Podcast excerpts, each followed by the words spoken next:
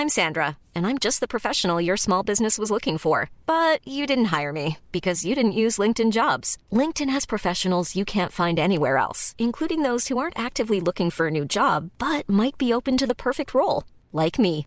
In a given month, over 70% of LinkedIn users don't visit other leading job sites. So if you're not looking on LinkedIn, you'll miss out on great candidates like Sandra. Start hiring professionals like a professional. Post your free job on linkedin.com/people today.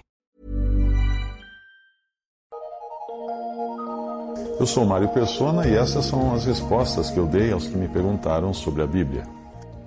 Você escreveu perguntando aqui a qual autoridade nós deveríamos obedecer na igreja. O cristão deve viver sujeito às autoridades instituídas por Deus. Se não existissem as autoridades, a sociedade seria uma anarquia, com cada um fazendo aquilo que bem entende. Para que as coisas funcionem, nós precisamos de presidentes, comandantes, governadores, prefeitos, pais, professores, etc, etc. 1 Pedro 2, de 13 a 14, diz: Sujeitai-vos a toda instituição humana por causa do Senhor, quer seja ao rei, como soberano, quer às autoridades, como enviadas por ele, tanto para castigo dos malfeitores, como para louvor dos que praticam o bem. Efésios 6:1 Filhos, obedecei a vossos pais no Senhor, pois isto é justo. Efésios 6:5 Quanto a vós outros servos, obedecei a vosso Senhor segundo a carne, com temor e tremor, na sinceridade do vosso coração, como a Cristo. E na igreja? Quem é a autoridade? Existe apenas uma autoridade na igreja, como existe uma autoridade apenas no corpo humano. Quem é que manda no corpo humano? A cabeça. Portanto, na igreja, quem é a autoridade? A cabeça. A cabeça do corpo de Cristo, ou seja, o próprio Senhor Jesus Cristo. Ele e somente Ele é autoridade, mais ninguém. Mas, então, o que dizer de obediência aos guias ou pastores que são citados em Hebreus 13? Hebreus 13, 17 diz: Obedecei aos vossos guias e sede submissos para com eles, pois velam por vossa alma, como quem deve prestar contas para que façam isto com alegria e não gemendo, porque isto não aproveita, não aproveita vós outros.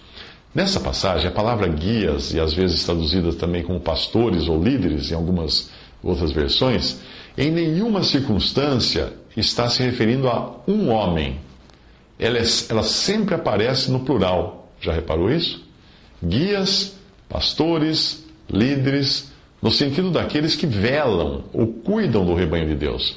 Esses são irmãos que no início da igreja eram especialmente designados pelos apóstolos e chamados de bispos, anciãos ou presbíteros, também dependendo da tradução da versão da Bíblia que você utilizar.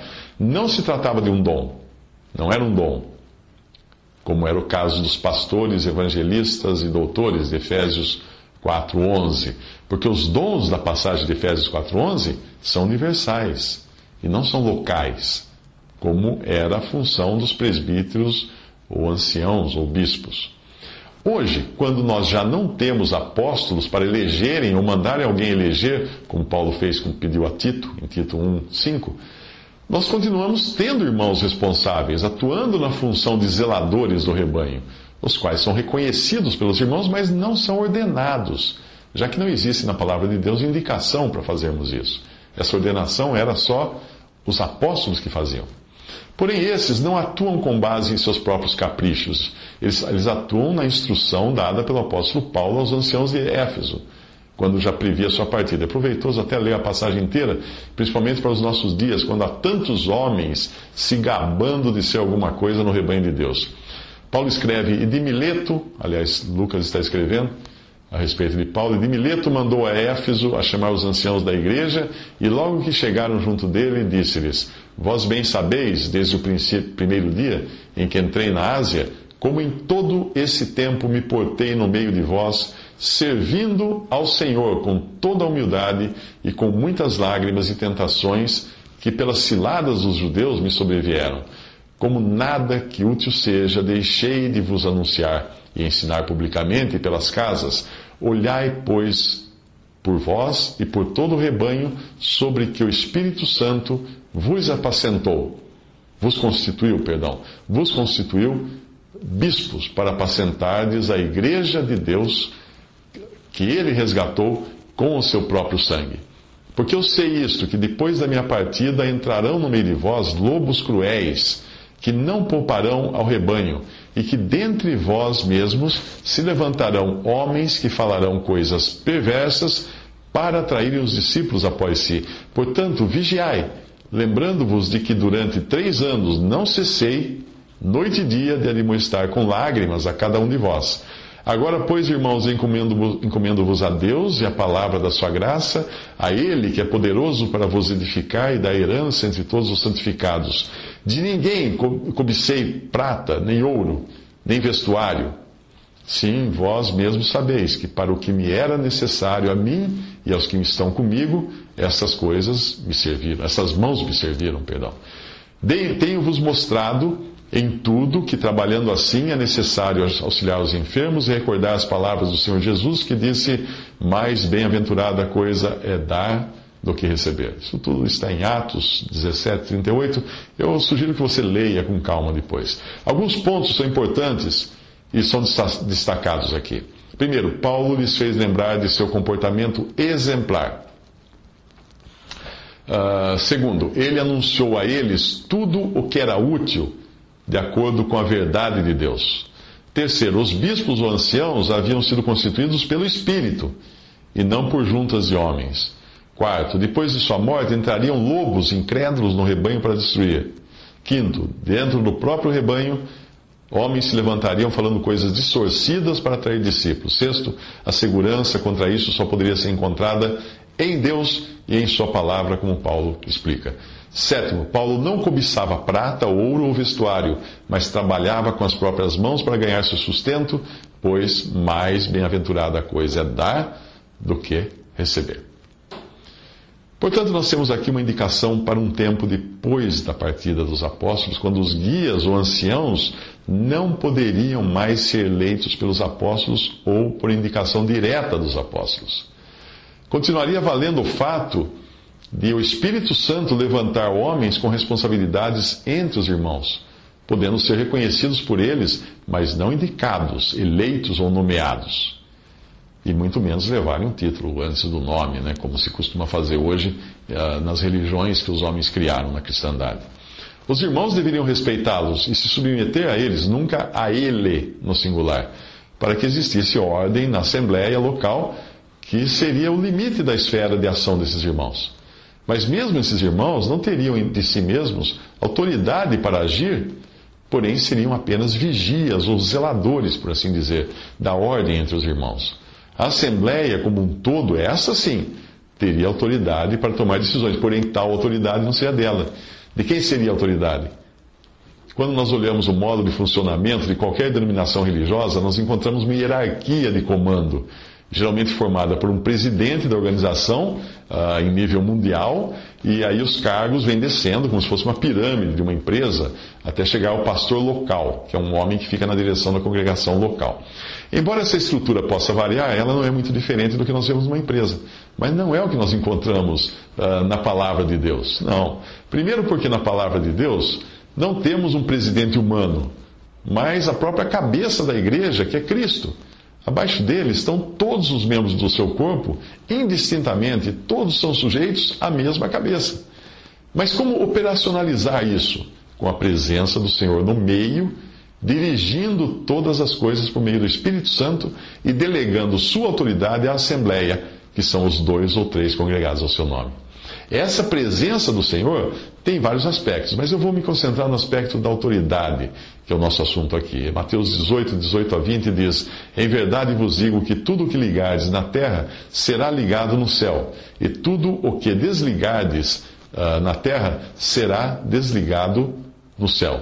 Também vos digo que se dois de vós concordarem na terra acerca de qualquer coisa que pedirem, isso lhes será feito por meu Pai que está nos céus. Porque onde estiverem dois ou três reunidos em meu nome, aí estou eu no meio deles. Por estarem os dois ou três reunidos em nome do Senhor, ele delega sua autoridade governamental ou administrativa para aquela assembleia agir em seu nome. Por isso, os céus reconhecem o que é ligado por eles ou decidido por aqueles agindo assim revestidos dessa autoridade. Por isso, o pecado pode ser julgado e extirpado do lugar onde é expressada a comunhão, que é a mesa do Senhor. Se não existir autoridade, cada um faz o que quer e não funciona. Pois quem ousaria assumir o papel de chefe em algo que pertence a Deus? Quando os nossos filhos eram pequenos, nós costumávamos exortá-los à obediência do Senhor, dizendo coisas do tipo: O Senhor não gosta que você faça isso, ou O Senhor ficou triste com o seu modo de agir. E quando, precisávamos de quando eles precisavam de disciplina, nós avisávamos que seriam disciplinados porque desobedeceram não papai ou a mamãe, mas desobedeceram o Senhor.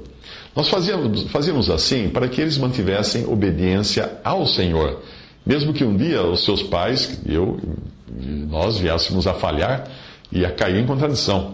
Eu e minha esposa éramos pessoas falhas que receberam de Deus autoridade paterna e materna para agirmos em nome dele, na educação de nossos filhos, do mesmo modo como um policial recebe do Estado autoridade para agir em sua esfera de ação. Efésios 6,4 diz: E vós, pais, não provoqueis vossos filhos a ira, mas criai-os na disciplina e na demonstração do Senhor. Assim é a Assembleia, e assim é que o Senhor está no meio dela, agindo por delegação de poderes e autoridade. Quando um representante do presidente de um país participa de uma reunião em algum lugar, ele tem autoridade delegada pelo presidente para falar e agir no lugar do presidente. Em outras palavras, é como se o presidente estivesse ali no meio daquela reunião decidindo as coisas. O que o representante do presidente decidir será endossado pelo próprio presidente, porque foi ele quem autorizou seu representante a agir no seu lugar. Em outras palavras, o que o representante ligar ou desligar em termos de decisões numa reunião local, o presidente irá ligar e desligar na sede do governo, no sentido de reconhecer que aquela pessoa está agindo com sua autoridade delegada. Até mesmo quando essa pessoa ligar ou desligar de forma errada, o, o presidente irá endossar a sua decisão, mesmo que venha a corrigir a decisão mais tarde, porque autoridade delegada não significa necessariamente infalibilidade. Você pode ser multado injustamente pelo guarda de trânsito mas a polícia irá endossar a decisão dele até que seja provada injusta e então corrigi-la. Voltando agora à Assembleia e ao Senhor no seu meio, eu creio que você já entendeu o que é ter o Senhor no meio dos que tomam decisões em nome dele e com a autoridade que ele delegou. A sua presença e autoridade ali faz toda a diferença. A Assembleia não age de modo próprio ou com a sua própria autoridade, mas com a autoridade que lhe foi delegada pelo Senhor. Se não fosse assim, que direito teriam aqueles de 1 Coríntios 5 de expulsarem do seu meio o malfeitor? Seria muito, muita pretensão tomarem tal decisão, já que todos poderiam também ter alguma falha, mesmo que não fosse tão grave quanto a do homem imoral ali da, da passagem. O que lhes dava autoridade para decidir quem devia expulsar da, quem devia sair da comunhão e quem devia ficar? O Senhor no meio daqueles que estavam tomando decisões do seu nome. Em Mateus 18, 18 a 20, o Senhor garantiu isso à Assembleia, não a um homem ou a um colegiado de homens, mas à Assembleia local. Tire Mateus 18 de vista e aí você vai precisar sim eleger um pastor, como fazem as denominações, a fim de manter a ordem. Porém, aí não será a autoridade do Senhor sendo exercida por dois ou três reunidos ao seu nome, mas será a autoridade do homem que está à frente daquelas pessoas. Tire a autoridade do Senhor de um grupo de cristãos reunidos e não será possível julgar o mal. É por isso que em muitas denominações cristãs você encontra pessoas sabidamente levando uma vida de pecados, misturadas na comunhão com irmãos sinceros, sem que ninguém tome qualquer providência.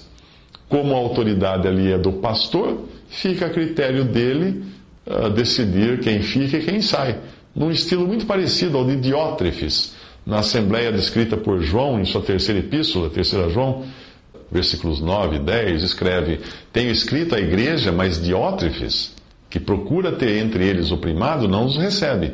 Por isso, se eu for, trarei à memória as obras que ele faz, proferindo contra nós palavras maliciosas. E não contente com isto, não recebe os irmãos, e impede os que querem recebê-los e os lança fora da igreja. Quando existe um homem exercendo o primado, já não é a autoridade do Senhor dada à Assembleia. Não é esta que vai ter a palavra final. Mas sim serão os caprichos desse primaz. Curiosamente, alguns líderes religiosos adotaram esse, esse mesmo termo, termo para si mesmo. Alguns você encontra em algumas religiões, é o primaz fulano. Naquele tempo ainda havia apóstolos como João, que podiam ir lá e, por assim dizer, colocar a casa em ordem. Hoje a casa está em completa desordem, principalmente porque tiraram o lugar que era devido ao Senhor e o entregaram a homens. O que fazer no estado de tamanha ruína? Evitar julgar quem é do Senhor ou não, mas simplesmente afastar-se, apartar-se do mal e da iniquidade. Mas não só isso, é preciso apartar-se também dos vasos existentes nessa grande casa. Porém, isso não para ficar só, e sim para seguir com aqueles que já se purificaram, se apartaram dessas coisas, para reconhecerem a pessoa e a autoridade do Senhor no seu meio. 2 Timóteo 2, 19 a 22 diz: Todavia o fundamento de Deus fica firme, tendo este selo: O Senhor conhece os que são seus, e qualquer que profere o nome de Cristo, aparte-se da iniquidade. Ora, numa grande casa, não somente há vasos de ouro, de ouro e de prata, mas também de pau e de barro, uns para honra, outros, porém, para desonra, de sorte que se alguém se purificar destas coisas, dos vasos, será vaso para honra, santificado e idôneo para uso do Senhor e preparado para toda boa obra. Foge também das paixões da mocidade e segue a justiça e a fé, o amor e a paz com os que, com um coração puro, ou seja, purificado dessas coisas, invocam o Senhor. Hebreus 13, de 13 a 15, também diz: Saiamos, pois, a Ele, a Cristo, fora do arraial, que é o sistema religioso, levando o seu vitupério Portanto, ofereçamos sempre por ele, a Deus, sacrifício de louvor, isto é, o fruto dos lábios que confessam o seu nome.